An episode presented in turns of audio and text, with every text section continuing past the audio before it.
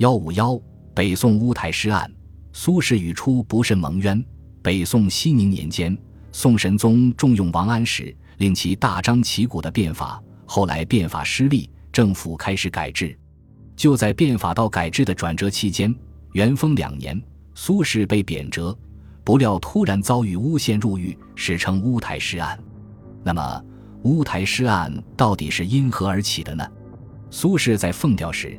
一力向宋神宗上表致谢，他在表中写了“知其生不逢时，难以追陪新晋；察其老不生事，或可牧养小民”一句。由于新晋是暗指王安石引荐的新人，结果惹怒了一些尚在当政的新晋们，他们指责苏轼以谢表为名发泄对新法的不满，于是苏轼被扣上了诽谤朝廷的罪名。为了置苏轼于死地。新晋们开始有预谋地整治苏轼，御史李定、何正臣、舒旦等处心积虑地从苏轼的其他诗文中找出个别句子，断章取义地给苏轼罗织罪名。这就是乌台诗案的始末。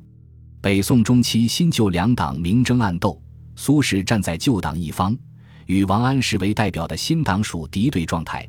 在这样的政治背景下，苏轼遭到政治打击也存在必然性。苏轼性情豪放不羁，行文间常见讥讽与尖锐的言辞，也容易被人抓到把柄，乘机陷害。苏轼在御史台的死囚牢里被关押了四个月零十二天，司马光、苏辙等三十人也受到株连。苏轼的文章诗词被大量毁掉。乌台诗案后，苏轼被贬黄州。